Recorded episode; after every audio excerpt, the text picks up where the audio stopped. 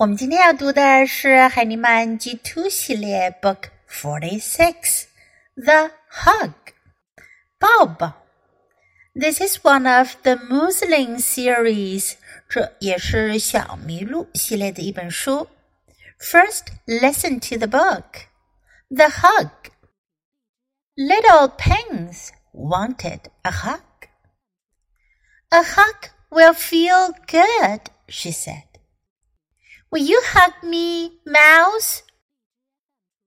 I wish I could, said Mouse. But it will hurt to hug you. I want a hug, Pins said.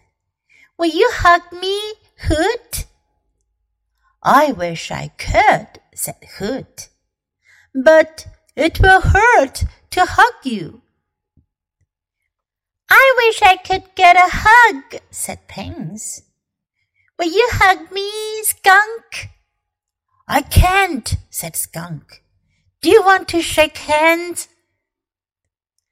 Come here, Pins, said Hoot. You can play my drum. That will make you happy, said Mouse. Little Pins played the drum. That was fun, she said but she still wanted a hug. Moosling, Moosling, Pins said. Will you give me a hug? Yes, I will, said Moosling. Moosling went to Rabbit. He got Rabbit to take off his jacket. Come here, Pins, said Moosling. Put on this jacket.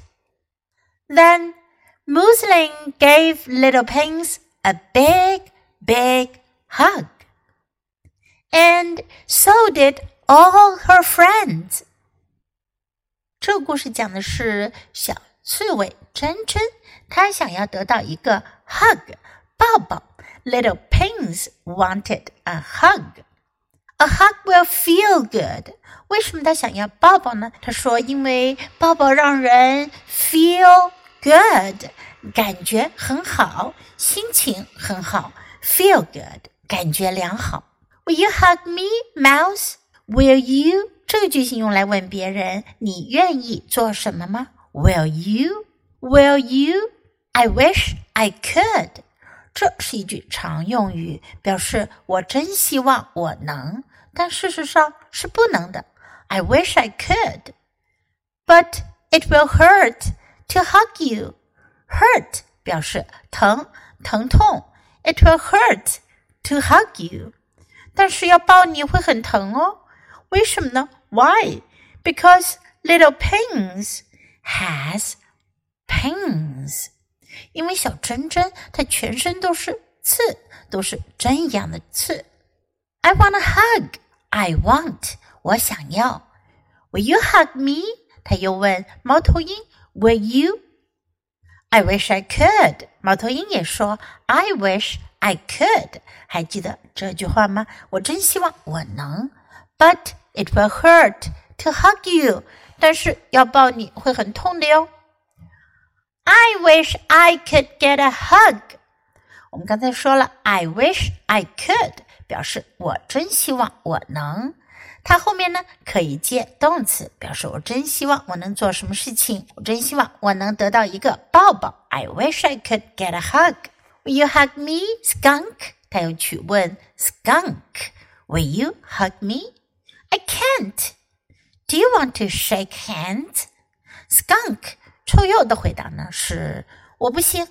你想要 shake hands 握手？你想要握握手吗 ？Come here, Pings," said Hoot. "You can play my drum." 猫头鹰就说啦：“过来，小珍珍，你可以玩我的鼓呀，drum. That will make you happy. Make you happy，让你高兴。”老鼠说啦：“玩鼓就可以让你高兴起来哦。” Little Pings played the drum. 小珍珍就去敲起了鼓。That was fun. 这也是一句常用语，表示真好玩。That was fun，真有趣。But she still wanted a hug. Still 表示仍然还，她还是想要一个抱抱。Muslin, Muslin, Pin said, "Will you give me a hug?" 他看到了 Muslin 小麋鹿，他很高兴，他就叫麋鹿麋鹿小麋鹿，Will you give me a hug？你能给我个抱抱吗？Yes, I will。小麋鹿很喜欢小动物宝宝们，他说：“是的，我会的。” Muslin went to Rabbit。麋鹿要怎样抱小珍珍呢？他去找了兔子。He got Rabbit to take off his jacket。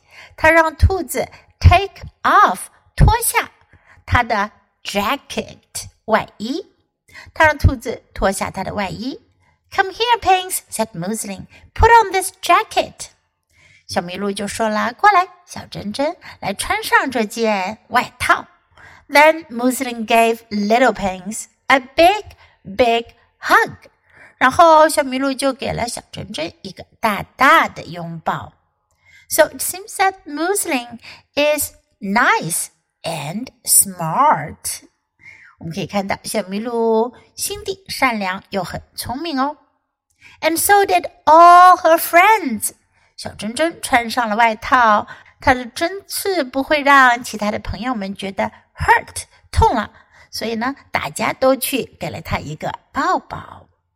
你们觉得 Little Pants 是不是很高兴呢？Is Little Pants very happy? Okay, now let's read the book together, sentence by sentence. The hug. Little Pins wanted a hug. A hug will feel good, she said. Will you hug me, Mouse? I wish I could, said Mouse. But it will hurt to hug you. I want a hug, Pins said. Will you hug me, Hoot? I wish I could, said Hoot. But it will hurt to hug you. I wish I could get a hug, said Pins. Will you hug me, Skunk? I can't, said Skunk. Do you want to shake hands? Come here, Pins, said Hoot. You can play my drum. That will make you happy, said Mouse. Little Pins played the drum. That was fun, she said. But she still wanted a hug. Moosling, Moosling, Pins said. Will you give me a hug? Yes, I will, said Moosling. Moosling went to Rabbit. He got Rabbit to take off his jacket. Come here, Pins, said Moosling. Put on this jacket. Then Moosling gave Little Pins a big, big hug. And so did all her friends. 这本书我们就读到这里，别忘了要继续练习反复朗读，直到你熟练掌握哦。Until next time, goodbye.